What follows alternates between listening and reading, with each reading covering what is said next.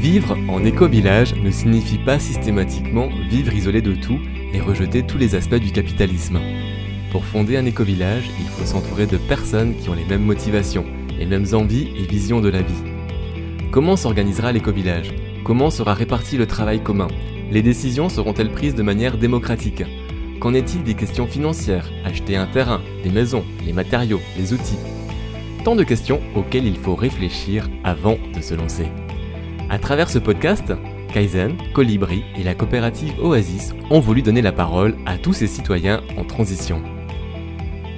Ici, nous apprenons à vivre dans l'équivalence, le respect et le développement des talents de chacun, le livre Isabelle.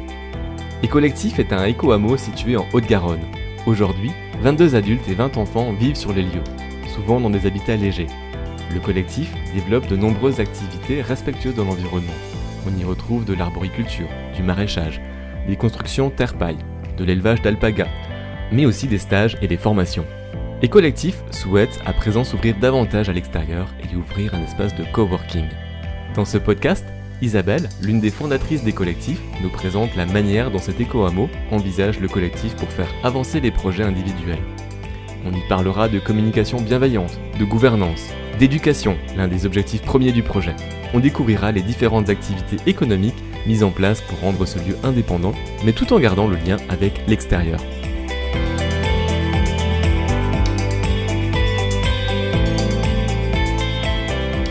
Donc comme je t'expliquais, on est en train de faire un, tour de France des différents éco-hameaux, éco-villages, habitats participatifs. Et on se rend compte qu'il y en a énormément aujourd'hui en France, donc ça répond vraiment à, à, une demande, à un besoin. Et je crois que de plus en plus de citoyens en fait, sont attirés vers ce type euh, de mode de vie un peu différent.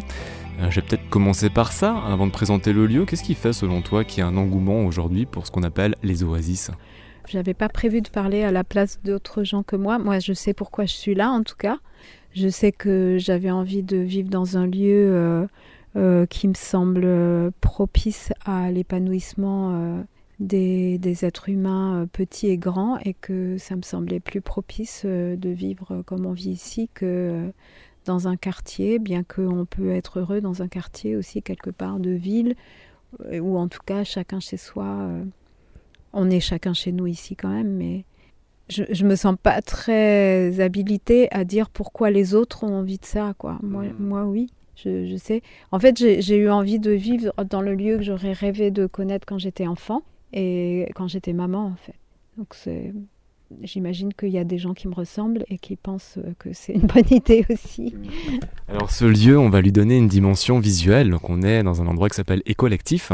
J'aimerais que, que, en fermant les yeux ou que quand l'auditeur puisse fermer les yeux, puisse un peu avoir une dimension visuelle de l'endroit où on se retrouve maintenant. On a 46 hectares de prairies, de bois et un petit peu de lande.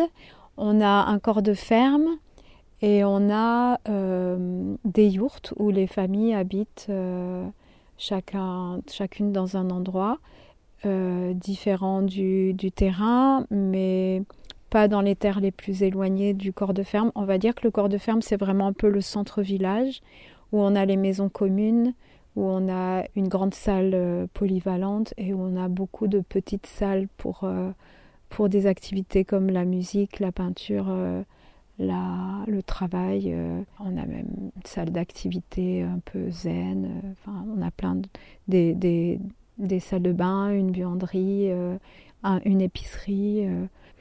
Et on a aussi un four sur la place du village et des tables pour les repas communs.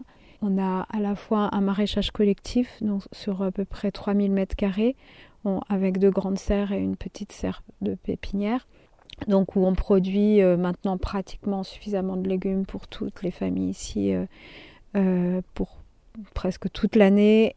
Et en plus, il y a des gens de passage qui peuvent se nourrir avec ça. Et puis, on a chacun des jardins autour de nos yourtes aussi. Bon, moi, j'ai un jardin perso.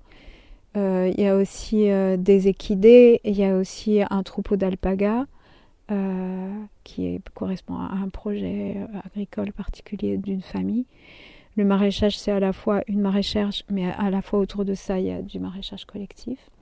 Euh, il y a aussi un pépiniériste euh, qui a un, espace euh, qui est un peu, pour moi, un petit, un petit, un petit endroit de paradis terrestre avec Vraiment, c'est le style forêt nourricière où il y a des choses à manger, c'est très beau, partout qui pousse dans tous les sens. Et, voilà, et on est dans, pour situer ça de façon un peu plus euh, largement, on est dans un, paysage de coteaux, euh, coteau-vallon, coteau-vallon. Donc notre espace, c'est tout un coteau jusqu'au bas des deux vallons qui sont de chaque côté où il y a une rivière dans chacun. Du coup, on a accès à des rivières, on a aussi des sources et aussi des, mares sur le, sur le lieu. Tout ça, c'est orienté en direction des Pyrénées qu'on voit d'ici. Le climat est assez doux pour qu'on puisse produire de la nourriture toute l'année, euh, suffisamment il y a suffisamment d'humidité, de pluie, de pluviométrie pour que on souffre pas trop trop de la chaleur et de la sécheresse ici. Ça permet de poser un peu le cadre et le décor. Mais pour revenir au projet, à l'origine du projet, donc Écollectif, c'est quoi? Comment s'est créé ce projet? Qui était à l'initiative? Et comment est-ce qu'on arrive à, l'incarner petit à petit? Il faut trouver le terrain, il faut trouver les forces vives. Eh bien, euh, c'est arrivé dans ma tête euh, au début. Euh, j'étais euh, disons que j'accompagnais des groupes et des individus autour de la transmission de la CNV, de la communication non violente, de la sociocratie. Euh, et j'étais très très passionnée de comment, de quoi on a besoin quand on est enfant et quand on est parent. Donc tout, ça, je le vivais déjà, mais sur un plan soit perso-perso, euh, familial, amical, soit sur le plan professionnel. Et à un moment donné, j'ai eu envie de de voir euh, advenir un, espace où il y aurait une sorte de, laboratoire d'expérimentation, enfin un endroit expérimental pour euh, vivre ça grandeur nature en fait, pas juste moi personnellement ou dans mon boulot, mais vraiment dans une vie sociale beaucoup plus largement partagée. Et euh, ça, ça a commencé vraiment à, à, être clair pour moi en 2008. Et en 2009, j'ai lancé la première invitation auprès de gens qui étaient non pas des amis à moi, enfin c'était pas pour ça que je les, mais des gens qui étaient passionnés par la CNV, la communication non violente, la sociocratie, donc des gens que j'avais euh, rencontrés euh, au cours de formation que j'avais j'avais suivi moi. Donc j'ai invité ce type de personnes là et on a fait un peu un levain au départ avec des gens qui avaient envie de se projeter dans le rêve beaucoup et essayer de donner un peu une dimension concrète au début sous forme juste de, pas tout à fait au début, mais assez rapidement. On s'est réunis deux week-ends par euh, mois et on était adultes et enfants, on était peut-être une quinzaine de personnes à se frotter, à faire des cercles, plein de cercles sociocratiques, mais un peu, je le dis souvent, ça, dans l'esprit de euh, dans la nature, euh, les jeunes, ils, apprennent en jouant et ils jouent en apprenant. Il n'y a pas euh, jouer d'un côté et apprendre de l'autre. Et nous, on a joué en fait. On a joué à la sociocratie, on a joué à, rêver, on a joué à, à, faire des petits pas progressivement. Et jusqu'à ce qu'à un moment donné, en 2010, on, se dise, euh, notamment en étant euh, inspiré par le livre de Diana Leaf Christian, dont vous avez déjà entendu certainement parler, Vivre autrement. On, s'est dit, bon, là, on était en Rhône-Alpes et on voyait qu'il y avait plein de gens qui nous disaient, votre projet est génial, mais pourquoi dans le sud-ouest? Moi, j'avais dit, je veux que ce soit dans le sud-ouest pour toutes sortes de raisons. Euh, l'idée, ça a été de se dire, bon, Allons trouver un lieu provisoire, installons-nous sur place et continuons à évoluer. Euh.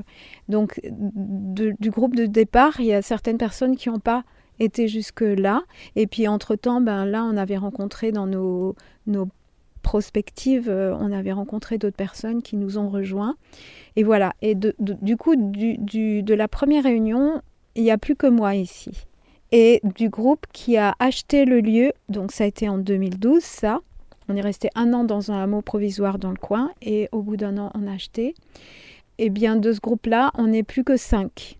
Donc, il y a, une espèce de. J'aime pas le mot turnover parce que souvent, hein, du turnover, on dit un turnover, euh, on dit. C'est comme s'il y a un problème, il y a du turnover. Et dans le monde du travail, c'est souvent associé à, au, malaise, quoi. Et du coup, je n'aime pas ce mot, mais n'empêche qu'il y a des vagues, en fait.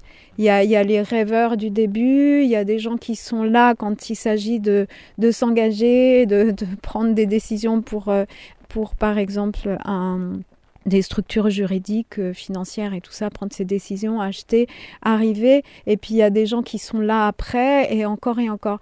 J'ai l'impression qu'il y a des profils, je pourrais pas le systématiser, mais en tout cas de gens différents aussi qui arrivent. Et du coup là, ben, on continue à avoir de nouvelles personnes puisqu'on n'est pas, on a, on a au, au, début prévu le projet pour 40 adultes et plein d'enfants, donc peut-être une trentaine ou une quarantaine. On a beaucoup d'enfants ici parce que c'est beaucoup centré aussi sur le bien-être des parents et des enfants, même s'il y a des gens qui n'ont pas d'enfants qui habitent là.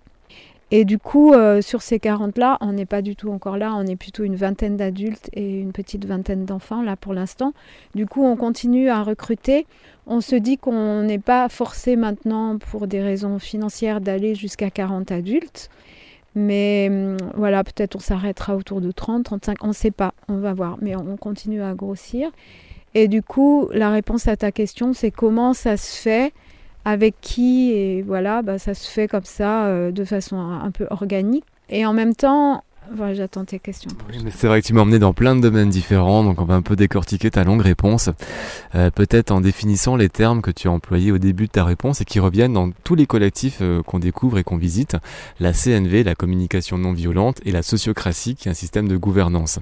Dans le collectif, effectivement, il faut qu'on arrive à avancer ensemble, à se mettre ensemble d'accord. J'aimerais que tu me définisses ce que c'est que la sociocratie et la CNV, l'importance de la CNV euh, dans le collectif. Alors il se trouve que CNV et sociocratie sont assez intriqués parce que par exemple en France, c'est l'association euh, ACNV, Association pour la communication non violente, qui a importé en fait la sociocratie parce qu'ils cherchaient un mode de gouvernance qui soit cohérent. Donc la CNV, communication non violente, euh, ou moi, enfin mes formations, je les appelle euh, formations euh, à la à communication authentique, bienveillante et créative. Ça tombe bien, ça fait ABC. Et du coup, ça c'est l'idée en fait d'avoir une communication qui se base sur la connexion plutôt que sur euh, forcément à quoi on veut arriver ensemble tout de suite, mais à vérifier la connexion entre les gens avant d'essayer de coopérer par exemple. Et du coup, c'est très complémentaire avec la, la sociocratie. Pour la CNV, peut-être un exemple concret. Donc, euh, je vais essayer de prendre vraiment la responsabilité de ce qui se passe pour moi. Et prendre la responsabilité de ce qui se passe, c'est être capable d'en prendre conscience, de le communiquer et ensuite de prendre en main en fait euh, les demandes que j'ai à faire pour euh, satisfaire mes besoins. Donc euh, on parle beaucoup de besoins en communication non violente plutôt que d'attendre que l'extérieur réponde à mes besoins euh, ce qui est parfaitement légitime quand j'ai 3 ans, 4 ans, euh, même 15 peut-être. Mais en tant qu'adulte, plutôt qu'attendre de l'extérieur qu'on prenne en main mes besoins, qu'on devine ce que je ressens, donc je vais essayer plutôt de le dire, de faire des demandes et d'accepter que le monde n'est pas là pour euh, m'apporter satisfaction, mais que moi oui, par contre, je suis là pour ça, et que du coup, ça demande beaucoup de ben, c'est dans nos fondamentaux, c'est notre fondamental numéro un, ça, euh, avec euh, l'inspiration CNV en particulier. Ça demande de grandir en fait, d'accepter que l'autre soit pas forcément d'accord et qu'il faille euh, parler, communiquer, écouter et, et, chercher des solutions ensemble. Par exemple, ben, quand tu me dis que tu as l'impression que cette commission a été créée contre une famille X, je me sens triste parce que euh, pour moi, euh, mon objectif était vraiment amener de la paix dans les collectifs. Et j'aimerais, est-ce que tu serais d'accord de me dire comment tu entends ce que je viens de te dire? Enfin, Et l'observation dans la CNV, j'ai pris récemment conscience que ça a une dimension énorme, beaucoup plus que ce que j'imaginais. Je voyais quelque chose de plus intellectuel je dis ce que j'observe plutôt que des jugements. Mais en fait, c'est plus que ça.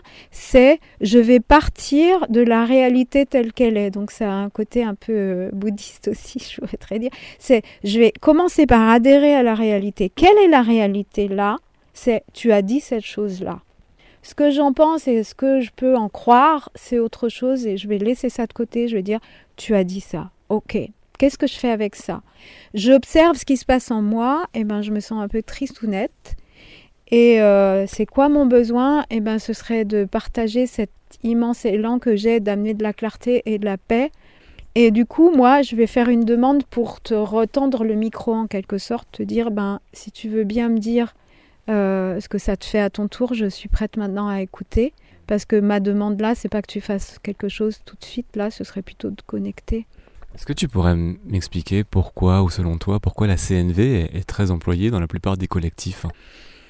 Ben, j'ai l'impression que la démarche d'aller vers euh, des collectifs, d'aller vers une vie avec en, visant plus d'autonomie par rapport euh, au système qui est en train de bouffer notre euh, monde, notre planète et tout ça.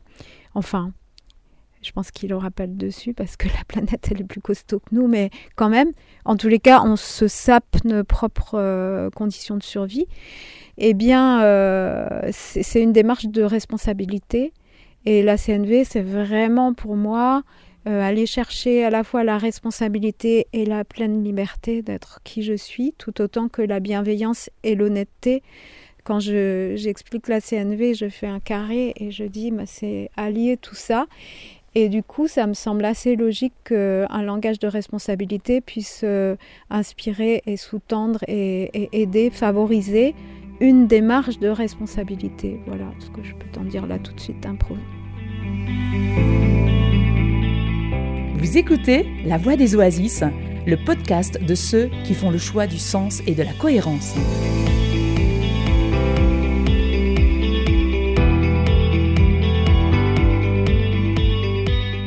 Lieu s'appelle Écollectif. On parlera un peu plus tard du système, enfin du collectif, ce que tu entends par collectif, mais on voulait aussi parler de la gouvernance, hein, on parlait de la sociocratie. Donc euh, la sociocratie, je peux t'en donner euh, une définition un peu toute faite, c'est l'art de partager le pouvoir sans le diluer. Et du coup, euh, ce sont des processus, il y a plusieurs processus qui permettent à chacun d'avoir vraiment son espace de parole et de ne pas rentrer dans des débats avec du ping-pong avec euh, mélanger euh, les émotions, les croyances, euh, les jugements, les, questions et voir de partir à donner son avis quand on n'a pas vraiment clarifié de quoi on parlait ou tout ça.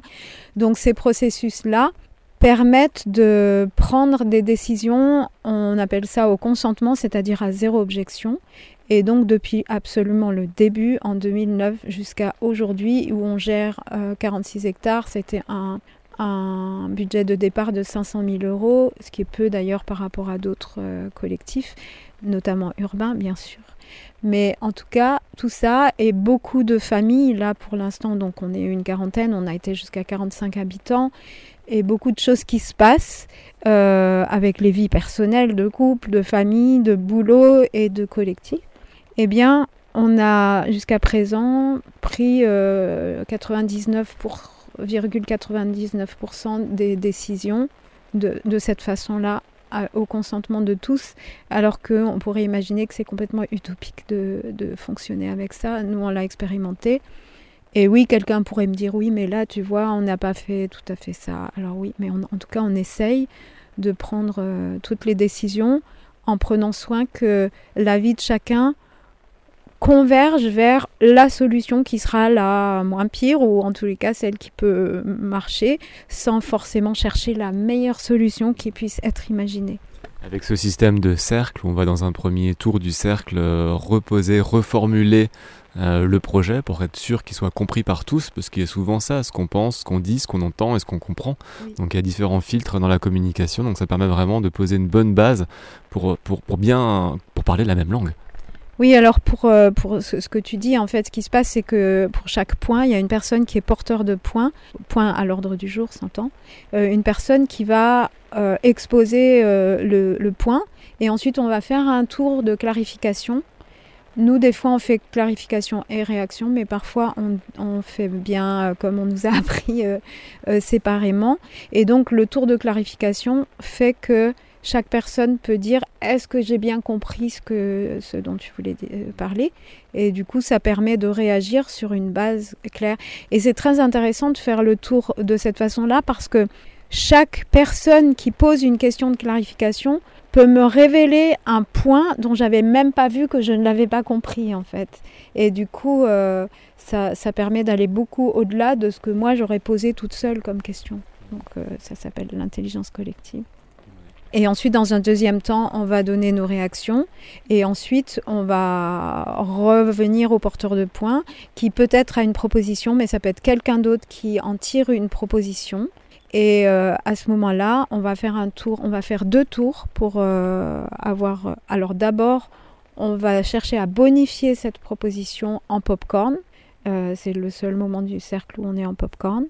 C'est-à-dire chacun, chacun dit lève la main et parle, mais au lieu de faire des tours, sinon on parle en tour, on parle tout le temps, tout le temps, tout le temps en tour. on finit par plus avoir envie de faire autrement d'ailleurs parce qu'il y a vraiment beaucoup d'avantages à ça. Et donc de temps en temps, on est euh, comme ça, chacun à dire, ben moi je propose qu'on fasse ci pour améliorer la proposition. Et à ce moment-là, il y aura les deux tours d'objection. Le premier tour, on dit oui ou non. Donc on dit pas d'objection ou objection. Et au deuxième tour, euh, le facilitateur va revenir aux personnes qui ont eu une objection pour qu'elles formulent leurs objections. Et à ce moment-là, on va chercher encore à bonifier la proposition. Mais souvent, comme on a l'occasion de réagir, donc de dire comment on se sent par rapport à la proposition d'une part, et d'autre part, comme on a l'occasion de bonifier la proposition avant qu'elle passe en objection, il y a quand même beaucoup euh, de nos propositions qui sont, qui sont à zéro objection au final de tout ce travail-là. Consentement, consensus, c'est la même chose, le consensus? Non, euh, le consensus, c'est ce que tout le monde préfère. Enfin, c'est comme ça que j'ai compris en tout cas la différence. Alors que le consentement, c'est je peux vivre avec ça. Ça baisse le, niveau d'exigence, mais ça permet quand même que tout le monde puisse dire, OK, je peux vivre avec ça. Alors, qu'est-ce qu'on fait quand il n'y a, pas euh, quand a pas zéro objection? Eh bien, on peut baisser le niveau en disant, bon, on va on va faire ça à l'essai, si tout le monde est d'accord. Ça peut faire que quelqu'un soit d'accord si on, décide de faire ça deux mois à l'essai, par exemple. Ça peut entraîner que la personne change, ben, euh, lève son objection, on dit. Ça peut être, euh, on décide de retirer la proposition. Ça peut être, euh, on va faire des interviews de toutes les familles pour travailler à améliorer la proposition. Ça peut être, on passe la main à, une commission, puisqu'on a plusieurs commissions euh, qui vivent ici. Soit ça peut être, on va euh, consulter un expert, euh, ou voilà, se renseigner. Il y a plein de choses différentes. Ou alors on laisse du temps pour que ça mature et que les gens réfléchissent. Quand on est arrivé ici, tu étais en réunion? J'étais en commission terrain, on a relancé cette commission parce qu'il y avait des tensions au niveau des différents projets agricoles et de comment ils étaient perçus et il y avait des, choses euh, qui avaient besoin d'être clarifiées. Du coup, j'ai relancé euh, avec toutes les personnes qui ont bien voulu la commission terrain qu'on avait déjà eu euh, il y a quelques années, mais ici les commissions, les commissions, elles vivent et elles, elles, elles se mettent en veille en fait, et puis après on les réveille quand il y a besoin. Ici, et collectif, le collectif. Hein. Pourquoi vivre en collectif? C'est une question que je pose souvent parce que déjà dans la vie de couple, c'est pas évident. La vie familiale, ça rajoute une difficulté complémentaire avec un enfant. Et le collectif, c'est encore. Donc on a trois vies la vie dans son couple, la vie dans sa famille et la vie dans un collectif. Ce que je vois, c'est qu'est-ce que ça m'apporte à moi et qu'est-ce que ça apporte aux gens? Et c'est-à-dire, j'entends aussi dans ta question, c'est quoi qui est en commun ici en fait et qui fait que ça vaut le coup en fait? Euh, ce que je vois, c'est que je vais te dire des choses très concrètes. Je peux partir de chez moi deux mois, je n'ai pas une seule clé. À part des clés USB, je n'ai pas de clé pour fermer des machins et des trucs.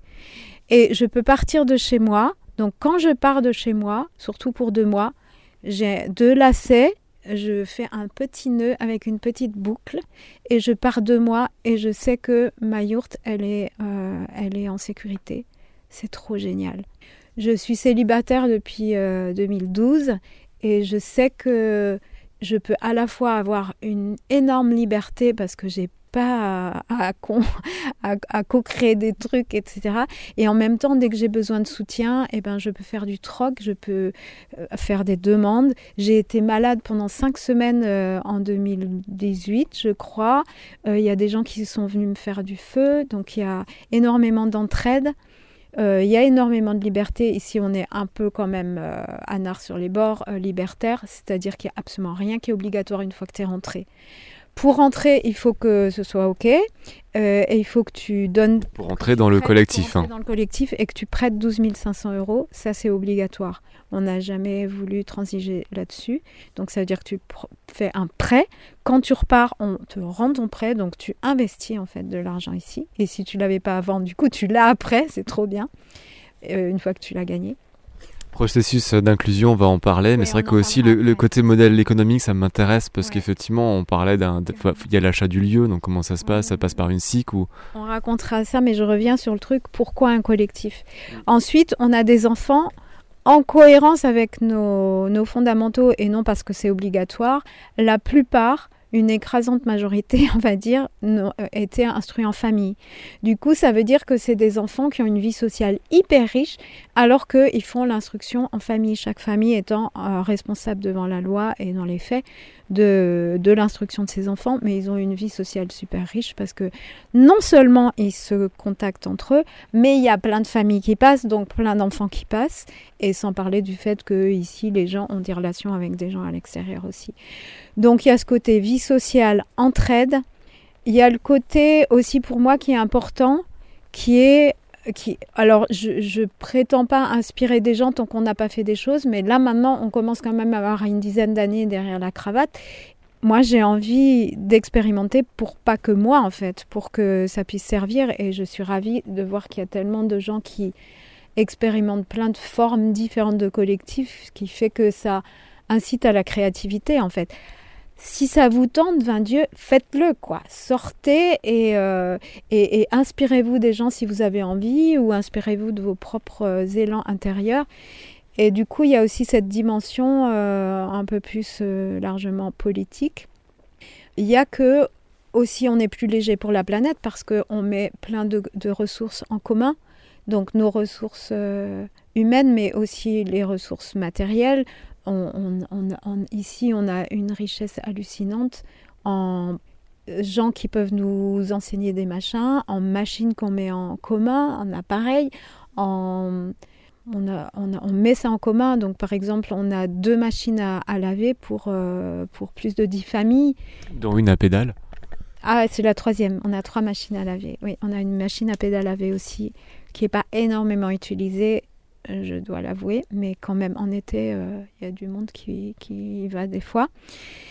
Et toutes ces capacités à, se réunir pour faire euh, exister des choses qui étaient dans notre cœur, dans, dans notre tête, quoi. C'est une, capacité à, à s'entraîner, à s'entraider, à, à, ouais, à, faire des choses. Donc il faut aussi avoir vraiment euh, beaucoup de patience dans le sens que des fois, euh, ça nous gave d'avoir à passer en cercle, les discussions. Il faut aimer ça, il faut aimer ça, être à plusieurs. Tu disais, à tous ceux qui sont tentés par l'aventure, allez-y. Et c'est vrai que beaucoup de gens sont tentés par l'aventure du collectif. Euh, étape 1, dans ce que j'ai compris, donc c'est déjà trouver les personnes avec qui euh, créer le projet, hein, avoir une vision qui soit claire pour tous, qu'on soit tous d'accord pour la direction, l'orientation qu'on va donner à, notre projet collectif.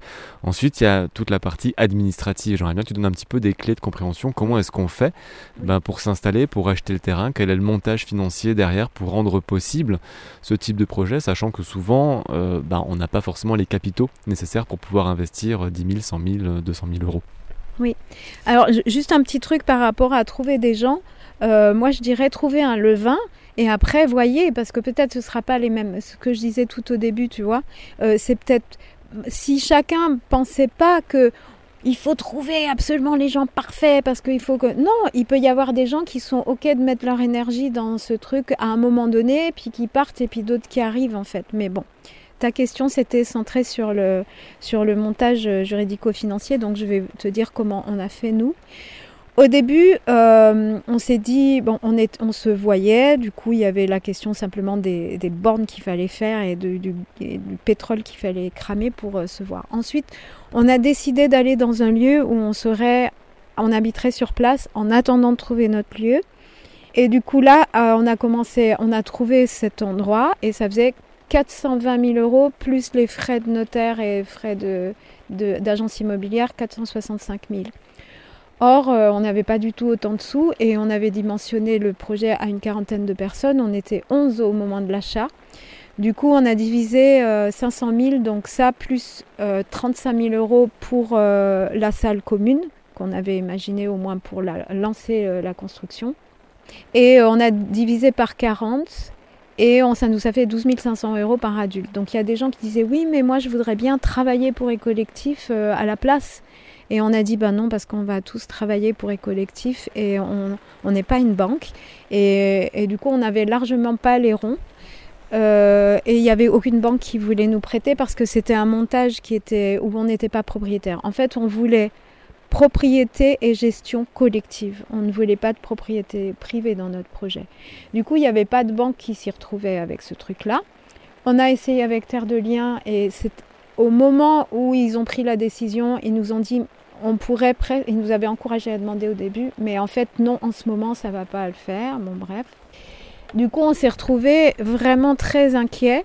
Et il se trouve qu'on a eu enfin le courage de faire un truc auquel on avait pensé avant, c'est d'aller voir Michel Valentin.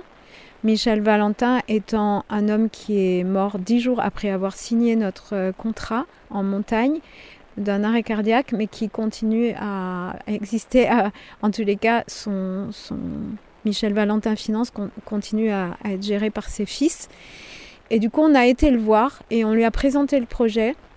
Et avant, au téléphone, il avait dit, ben, il faut que vous veniez, puis il faudrait que je vienne rencontrer tout le monde, machin, machin. Mais pendant la réunion, on était chez lui, il a pris la décision parce que d'un coup, il s'est mis à parler au futur. Il a dit, bon, on va faire comme si. Donc on était, waouh Moi, ça faisait neuf mois que je flippais à mort parce que j'étais tombée rat dingue de ce, de ce, de ce terrain. J'avais une vision, mais tellement de ce qu'on pouvait faire avec ça. Et du coup, il a décidé de nous suivre.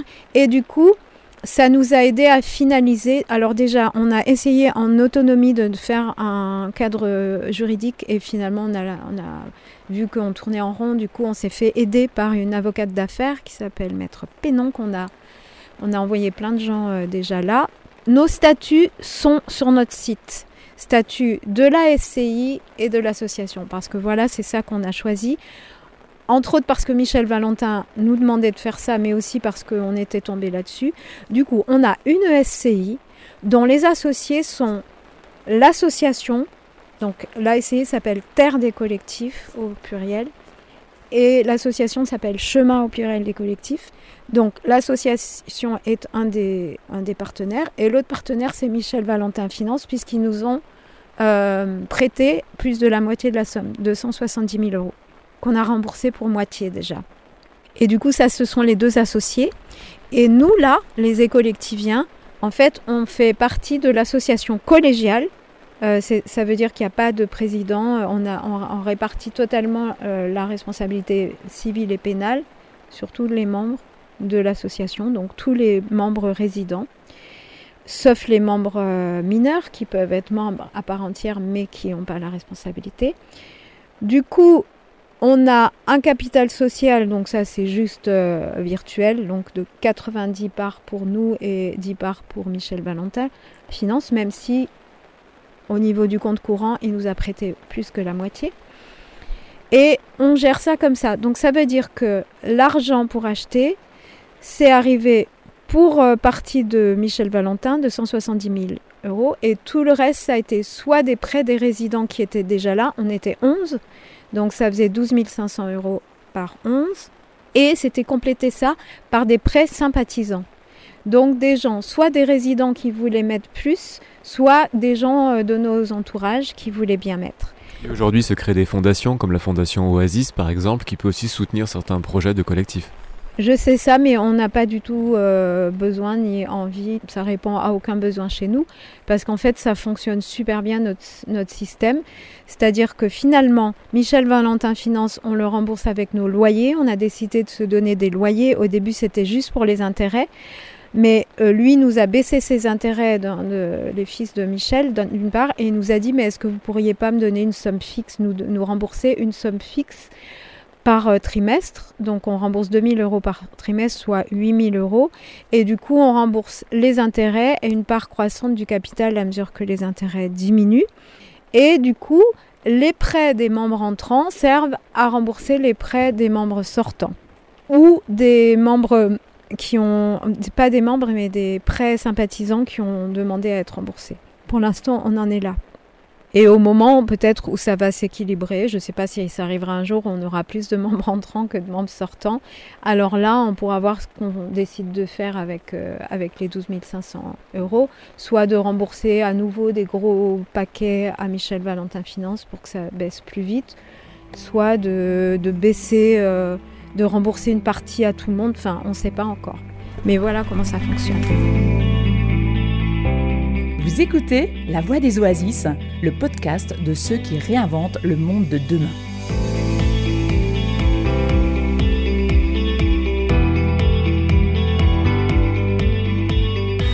Euh, quand on arrive ici sur le terrain, donc on voit d'abord les, alpagas qui nous accueillent, et ensuite on voit des yourtes. Donc ça c'est assez surprenant parce qu'aujourd'hui euh, ben, j'avais en tête que l'habitat léger en France était quand même contraignant de pouvoir vivre en yourte.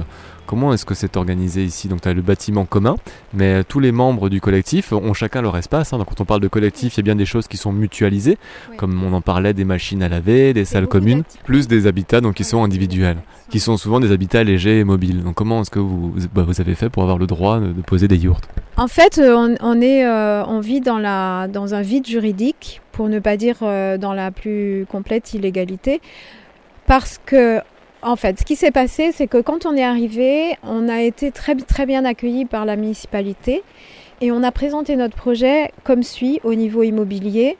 On voulait 5 familles en yourte, 10 familles en maison autoconstruite sur une zone euh, constructible et 5 euh, foyers dans les maisons existantes. Or, entre-temps, le PLU qui était pile poil en train de se faire, donc c'était très bien. Ils nous ont proposé un hectare et demi jusqu'à un hectare 7 deux zones constructibles dans tout cet espace-là, euh, où sont la majorité des, habitats pour l'instant, dans cette zone constructible. Et le PLU a bugué à un moment donné, ça s'est arrêté. Il y a eu la loi Allure qui a fait peur à des gens. Il y a eu euh, le décès des, de, l'épouse d'un des quatre maires qui avait fait le PLU ensemble. Bref, il y a eu plusieurs choses, une succession, et le PLU s'est arrêté. Donc on est dans une zone où il n'y a pas de PLU alors que c'est censé être obligatoire maintenant, je crois, partout sur le territoire euh, français. Du coup, nous, entre-temps, en attendant le PLU, ben, on avait mis des yurts et on avait annoncé qu'on voulait 5 yurts. Et puis le PLU, ben, on a mis un temps à réaliser que ça, s'arrêtait et que en fait euh, le maire, euh, entre parenthèses, nous, lâchait en fait pour en ce qui concerne cette, zone constructible. Et du coup, entre-temps, ben, on a eu des rapports avec les services de l'État, avec la DDT. Ils sont venus et en fait, moi j'ai été convoquée aussi euh, pour, euh, pour témoigner de comment ça s'était passé. Et du coup, on sait qu'on a un dossier dans les archives du procureur de la sous-préfecture là. Du coup, on a mis tout ça à plat. Et cette chose-là a fait que j'ai l'impression, pour l'instant en tout cas, on bénéficie d'une euh, tolérance parce que tout le monde sait qu'on nous a promis une zone constructible, qu'on nous a lâché, qu'on était plein de familles qui avaient tout lâché pour venir là euh, sur une zone constructible, qu'on a dit encore et encore qu'on était prêt à tout légaliser quand on aurait notre zone constructible, mais que notre, notre, euh, notre projet, il, était à 40 familles, euh, enfin pas 40 familles, 40 adultes, donc euh, une, entre 20 et 25 foyers. Et que du coup, euh, si on nous laissait plus vivre dans des yourtes, on pouvait plus. voilà. En plus, il y a quand même quelque chose dans le sud-ouest d'assez relax, c'est-à-dire, c'est pas partout, mais en tout cas, on n'embête pas le monde ici, en fait, pour parler très poliment. on est juste chez nous et je veux dire, euh, je crois qu'il y a des gens qui peuvent faire la, différence entre légitimité et légalité et que pour l'instant, en tous les cas, il n'y a personne qui nous a dénoncé.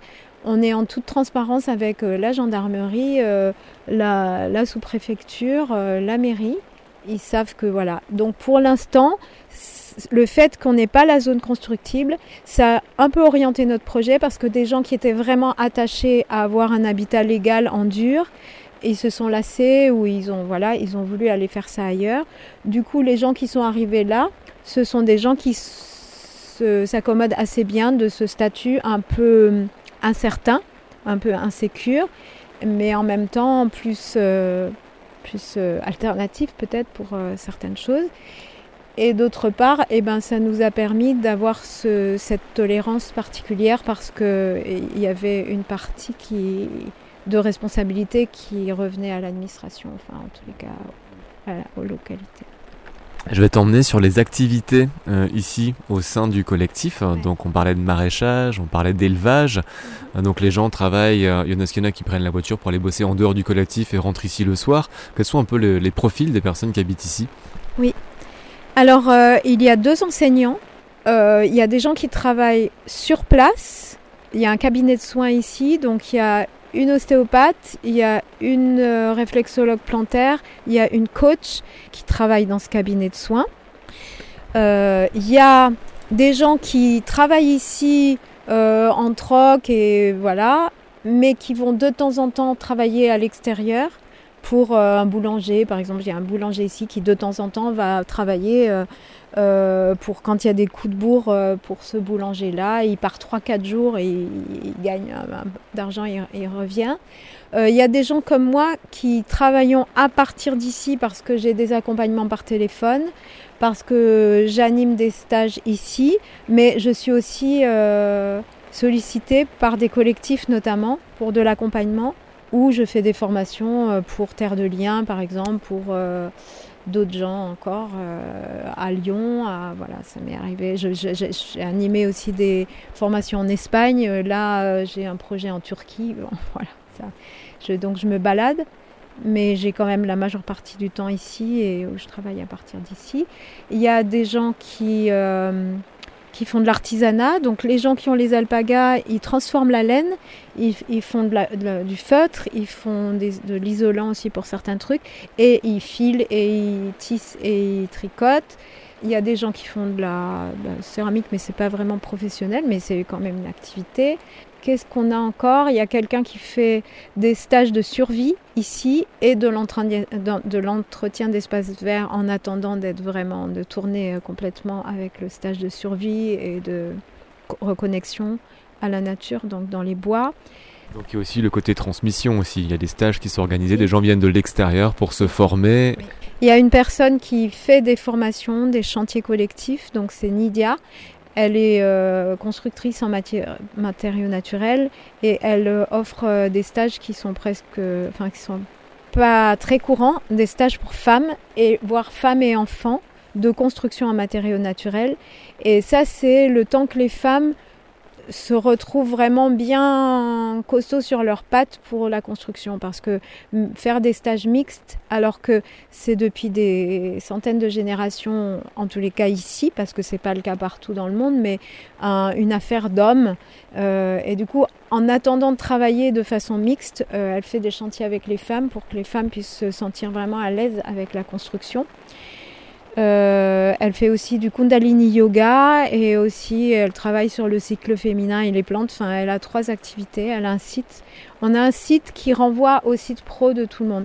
Il y a quelqu'un qui travaille le bois et qui fabrique des yurts aussi et qui euh, accueille des gens ici dans un esprit euh, de, atelier euh, participatif en fait. Donc les gens peuvent venir avec leur projet. Ils vont payer une petite participation pour le temps passé et pour l'électricité, pour les machines et quelques matériaux de base. Mais et lui donc il a de temps en temps des chantiers extérieurs, donc il fait un gros paxon de trucs, agencement. Ouais, cette notion euh, du rêve, euh, ne rêve pas ta vie, mais vis tes rêves, ou fais euh, de tes rêves une réalité. donc cette notion de rêve, de vision qu'on a dans nos vies pour essayer de trouver cette forme d'ancrage, d'alignement entre ce qu'on a à l'intérieur de soi et ce qu'on incarne dans le quotidien, ça fait partie souvent de la vision des collectifs. Et entre ce rêve et cette réalité, alors ce que tu t'es imaginé et ce que tu vis aujourd'hui? Alors c'est très étrange parce que j'avais pas la vision euh, exact de, de, ce qui s'est passé, évidemment, et surtout pas du chemin et de comment, quel chemin ça allait prendre. Mais j'ai comme suivi une espèce de boussole intérieure et je pense que c'est le rêve. Et, euh, et, là, je le vis, mon rêve, quoi. Je le construis. Et pour moi, c'est le rêve, c'est quelque chose de dynamique, en fait. C'est pas, je suis pas arrivée, euh, ça y est, j'ai le cul sur ma chaise et j'attends. C'est pas ça. C'est que je construis mon rêve tous les jours, en fait. Le fait d'avoir acheté un terrain, c'est juste une partie du chemin. Et le fait de trouver des gens, même si nous, on n'a même pas fini ça, c'est une partie du chemin. Mais après, c'est comment on grandit ensemble comment on gère les déceptions qu'on a, les, moments où on a juste ras-le-bol, euh, les, conflits qu'il peut y avoir, les difficultés parce que les choses ne sont pas exactement comme on avait imaginé, etc. Tout ça, et eh ben ça fait partie de, vivre mon rêve en fait. Si je suis toujours là en fait, c'est que le chemin m'intéresse. C'est pas, j'ai pas une vision comme fixe de, de, là où on va aller, mais c'est juste tous les jours, euh, voilà. Cette notion de, progrès finalement, de continuer à se remettre en question, d'avancer ensemble sur un chemin qui n'est pas clairement défini, clairement tracé. Et c'est aussi ça la richesse du collectif, c'est bah, finalement se laisser surprendre par des joies mais aussi par les peines. Euh, aujourd'hui on parle beaucoup de cette notion de d'effondrement, la collapsologie. Euh, et on, entend que c'est dans, la résilience, dans une forme d'autonomie, de souveraineté, dans le vivre ensemble, qu'on arrivera à trouver les clés pour continuer à, avancer. Et cette notion d'autonomie, je la retrouve beaucoup dans pas mal de lieux qu'on visite, hein, cette envie d'être dans une forme d'autonomie maximum. Vous en êtes tout par rapport à cette autonomie Donc on a vu en arrivant qu'il y avait des serres, on a vu les toilettes sèches, je ne sais pas s'il y a des panneaux solaires, mais juste voilà, ta vision de l'autonomie et où est-ce que vous en êtes dans cette réflexion? Il y a des tonnes à eau, il y a des panneaux solaires, mais pour moi le panneau solaire c'est un degré 0,5 euh, d'autonomie parce qu'il faut bien les construire et quand ils marchent plus, qu'est-ce qu'on en fait? Bon bref. Alors justement, ça va me permettre d'aborder quelque chose qui aurait peut-être manqué, c'est la diversité ici. Euh, il y a des gens qui de l'extérieur euh, pourraient penser qu'on est tous euh, entre nous, etc. Alors nous de l'intérieur, on n'a pas du tout l'impression d'être pareil. Et du coup, c'est le quatrième fondamental. On a quatre fondamentaux. Il y a la CNV, la sociocratie, il y a le concept du continuum, on n'aura pas le temps d'en parler plus que ça, et la permaculture, être plus léger pour la planète, la coopération avec, avec le vivant, dont on fait partie d'ailleurs. Alors là, on est extrêmement diverses par rapport à ça. Il y a des, familles qui, il y, a, des familles qui, qui, sont là-dedans depuis plusieurs générations. Euh, il y a des familles qui, qui démarrent et, aussi là où c'est divers, c'est que on va, on n'a pas les mêmes sensibilités par rapport au niveau d'autonomie et de, et de légèreté par rapport à la planète. Et du coup, euh, pour certaines personnes, ça va être très important, par exemple, de ne pas acheter de nourriture à l'extérieur. Et pour d'autres, ça va être plus important de mettre leur énergie ailleurs et aussi de, de faire très attention au côté éthique de leurs achats, quoi qu'il se passe. Bref. Donc, il y a de la diversité ici. Mais concrètement, en tout cas, euh, beaucoup de nos habitats ont des tonnes à eau. Du coup, euh, on on vit quand même, je pense, avec très, très peu d'eau parce que toutes les yourtes, ils viennent avec, et on amène nos bidons à nos yourtes, donc on fait gaffe. On essaye d'utiliser le plus d'eau du ciel, de, récolter le plus d'eau de pluie pour le maraîchage notamment, pour euh, l'irrigation. Mais on prend encore un petit peu sur le réseau. Au niveau électricité, euh, eh bien, Pareil, on, vit avec un, je crois que c'était deux familles qui vivaient sur le même, euh, sur le même, euh, comment dit, abonnement. Dans les deux dernières années, on a fait un énorme bond en avant au niveau de, la nourriture avec, euh, avec le maraîchage. Et que dire d'autre Ben, on est nombreux à pas acheter beaucoup de choses neuves, par exemple, à récupérer. Mais bon, ça c'est pas tout à fait la même chose. On est en train de se réapproprier le plus, de plus en plus de nos terres, alors qu'au début, il y avait des voisins qui utilisaient nos terres, donc on est en train de les récupérer.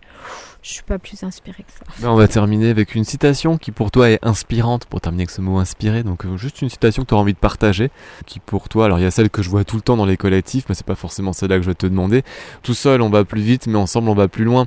J'ai envie de dire quelque chose, c'est que à un moment donné, j'étais dans un autre collectif où on faisait des rencontres qui s'appelle Desandredos une fois par an, et j'ai réalisé que euh, je voyais quelque chose, euh, j'ai imaginé un système immunitaire pour un collectif. Et ce que je voyais, c'est que le système euh, immunitaire que je voyais, c'était le fait que quand je vais pas bien et que je suis en colère contre quelqu'un, il y a des gens qui vont m'écouter, mais qui vont jamais convenir avec moi que si je me sens pas bien, c'est à cause de quelqu'un d'autre. Qui vont m'accompagner pour aller voir qu'est-ce que je peux faire pour moi-même y compris aller communiquer avec cette autre personne. Et donc pour moi, c'est comme le système immunitaire de notre collectif, peut-être ça peut se généraliser, ce serait la faculté à écouter ce que chacun vit, mais à pas tomber dans le panneau que euh, on a le pouvoir de rendre quelqu'un d'autre malheureux ou on peut euh, rendre coupable quelqu'un d'autre de notre malheur en fait. Ça, va encore dans le sens de, de l'autoresponsabilité dont je parlais au début. Pour moi, ça me semble essentiel pour la survie du groupe en fait, pour la cohésion du groupe et la survie. Isabelle, merci.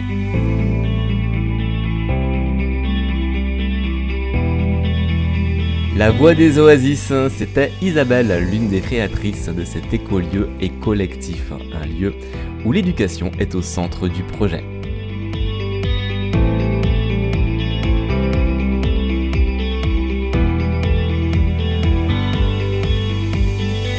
La Voix des Oasis, une production d'Alexandre Sattler, à retrouver sur son site internet gaia-image.com.